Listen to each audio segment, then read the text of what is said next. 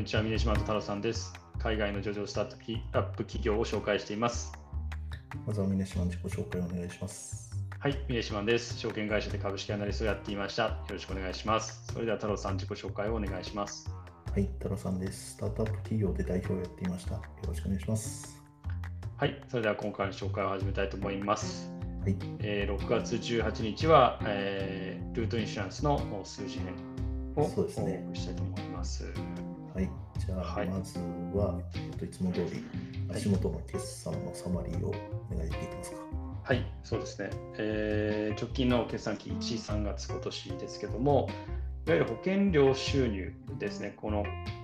まあ、単純にお客さんが払っている保険料のところの収入でいうと、えー前年比プラス24%、100約220億円というところで、えー着実に増えてきています。で、えーこれちょっと保険の特殊なところなんですけど、その中で顧客に対する保険期間がこう満了している部分、いわゆる本当の意味での収入ですね。うんえーというところでは前年同期比でプラス11%の108約180億円という状況になります。で、えーさらにですね、えーこの四半期はですね、こう今、あのー話したあー180億220億円、180億円というところはまあ収入としていたところで、このうちですね、彼らが保険の引き受けをしていない、えー誰か他の会社に再保険として出している部分っていうところがですね、結構この四半期は増えまして、うんえーいわゆるそこを差し引いたネットの保険料収入という意味ではマイナス50%の65億円というふうに大きく減少しています。で、再保険っていうのがあるんですね。そうですね、彼らがまあ引き受けたうちの、まあ、割とあの大きな部分ですね、本当にこう他社に回して、自分たちはリスクを取らないとうん。いうことで、まあ、あの一見するとマイナス50%って言われると、親って感じは、まあ、うん。するんですけども、えーまあ、あのこれがですね、あのいわゆるインインシュランス、インシュアテックみたいな感じのテック、まあ、この業界のテック企業の、えー成長にとっては非常に重要なあの部分になってくる。うキーワードになります。うんはい。実際、その再保険が、はいまあ、成長に、なんですかね、与えるはい、はいポイントっていうのは、どういったものがあるんですかね？はい、そうですね。あのこのちょっとこの会社調べるまで全然知ら知らなかったんです,、し、考えてなかったんですけど、やっぱり再保険を、まあ、大きくすることで、まあ、自分たちがその、まあ、リスクを負わないんで、うん。あくまで顧客を増やすことに注力うんすることができるということです。ね。うん。まあ、いう極端な言い方をしちゃうと、ちょっと保険の代理店みたいになに徹するみたいな感じになっちゃうんですけども、でもちろんあのルートインシュランス自身も保険の引き受けはしてるんで、まあ、代理店ではないんですけども、ただあの、そうですね、えっと、先ほど申し上げたその顧客ベースを伸ばすっていうことに注力することと、あとあの保険のその損失リスクっていうのを、まあ、あの他の会社にえー持ってもらうことで、まあ、その時のボラティリティを抑えることができる。うんというところのメリットもあります。もちろんその反対として、やはり当然ながら利益のオポチュニティというところは当然あの減るということにはなります。うんで、まあ、ルートインシュランスのまあ付加価値っていうところは、まあ、ビジネスモデル編でも説明ありましたけど、やはりこう、まあ、あの GPS と等で取ったデータ、でビッグデータとこう AI を活用して、うん。えーこの損失発生リスクの見積もり精度をしっかりと上げていくっていうことになりますので、まあ、そこにやはりフォーカスするということかなと思います。で、これによって何が起きるかっていうと、これもまたあのビジネスモデル編でありましたけど、まあ、外交が、うんあの20年前ディスラプターだったという感じでですね、今度このおルートインシュランスが、まあ、ディスラプターという感じで既存の自動車保険企業からあーこの自動車保険というこの大きな、えーパイをですね、うん。まあ、一部を獲得していくということに、えーなっていくというふうに思います。この実際再保険っていうのは、えっと、インシュアテックだからやってるっていうわけじゃなくて、どこの保険会社も結構やってることなんですかね？えーとですね、このちょっとごめんなさい、自動車保険に関してはちょっとあの私調べてないんですけども、他のまあ保険全体で関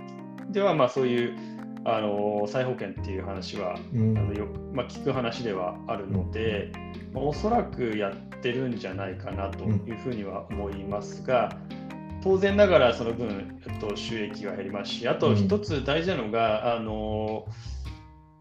えっとですね、例えば他社だと結構そのお客さんからお金をもらってそれを運用に回して利益を出すっていうあ形になりますので、やっぱり、えーと、そこのキャッシュを貯めていって、うん、っていうのは非常に重要、引き受けてキャッシュを得るというところですよね。がそれが、まあ、あの再保険で出しちゃうと当然できないので、うん、そういう意味ではあのちょっとこのテック系と、まあ、既存の、えっと、自動車保険の会社と違うんじゃないかなとは思ってます。モデルの作り方は若干違ってくるということですね。そういうことですね。はい。はい、うん、そうですね。ありがとうございます。実際、まあ、競合と比較して、なんか特徴とかってあったりとかしますか？そうですね。あのー売上規模はちょっとだいぶ違うんですけど、 State Farm っていうまあ有名なあの保険会社がありますけども、うん、あのそもそもまず売上の伸びっていうところでいうと、2018年から2020年にかけて、まあ、 State Farm はまあ本当、微減っていう感じで、うん、まあ、ほぼフラットみたいなところなんですけど、まあ、 Root Insurance は当然、あの当然というかあの8倍近くになってますので、うん、あのやはり、えー、こういった新興企業はですね、新しい付加価値をベースに、まあ、あの保険市場に食い込んでいっているという状況になります。うん、で、ただあの収益性の観点ですね、ここではあの State Farm の営業利益の、まあ、あの営業利益という項目で営業利益のような項目があるんですけども、うん、これがあの過去3年でマイナス2%から11%の利益率と、あの結構ブレます。で、それはその年としてやっぱりちょっとあの保険の請求額がやっぱ違うっていうことがあるかなと思います。で、まあ、ちょっと自動車保険なんで、そのなんか大きな損害保険みたいな感じで、ちょっとそのなんですかね、この年はすごいあの火災が多かったとか、地震があってなんとかとかっていう感じじゃないと思うんで、あんまぶれないのかなと思うんですけど、ちょっとそういうふうに少なくとも数字上は見えてます。ごめんなさい、ちょっとここがあんまりしっかり深掘りできてないところではあるちょっと今後の課題としたいんですけども、うん、で一方であの先ほどちょっと話した運用益っていうところがありますので、やっぱりあのお客さんから預かったお金を運用して、まあ、儲けたところが、これが反映されて、当期利益っていうところでいうと、当期利益率が約6%から15%ということで、うん、まあ、株主に対しては利益は確実に確保していくという状況になります。で、一方ではルートインシュランスはですね、あのまあ、セールスマーケティングがかなり大きな金額を占めてますし、まあ、技術開発とか一般管理費っていうところも、それぞれの項目でも結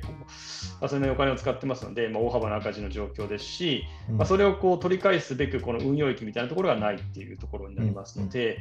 うん、えまずはちょっと、とりあえずは、えっと、お客さんのベースを増やしていく、成長性をやはり当然ながら優優先していくと。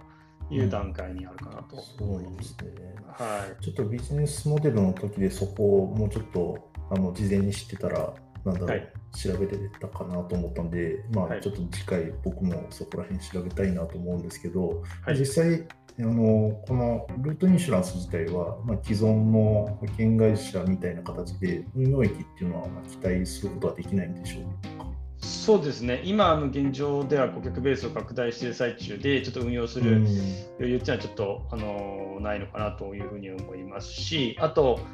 あの再保険をですね積極的に活用するっていうスタンスを見ると、やっぱりアセットライトな、まあ、ビジネスを目指しているかと思いますので、うん、あの顧客からキャッシュをこうどんどん蓄積して、まあ、アセットを貯めていって、それを運用することで利益を確保するような、うん、まあ、既存のその保険会社と比較しても、ちょっとそのおそ,、まあ、おそらくなんですけど、こう純粋にいわゆるこう事業で、うん、まあ、付加価値で利益を確保するっていう形を目指していると。いうように思いますね。通常の保険会社は、まあ、いわゆる金融的な機能っていうところで儲かってると思うんですけど、まあ、そういうところじゃなくて、本当にいわゆる保険のところでしっかりと付加価値イコール利益になるような、まあ、形を目指してるんじゃないかなというふうに思います。はい、そういうことですね。結構なんか数字編聞いて、あ知らなかったところ多かったなっていうのが今回新しい発見ですね。はい、僕もすごいここはあの面白いなというふうにました。ので、そのそういう意味でも実なんかこう、まあ、新しいビジネスモデルをこう、う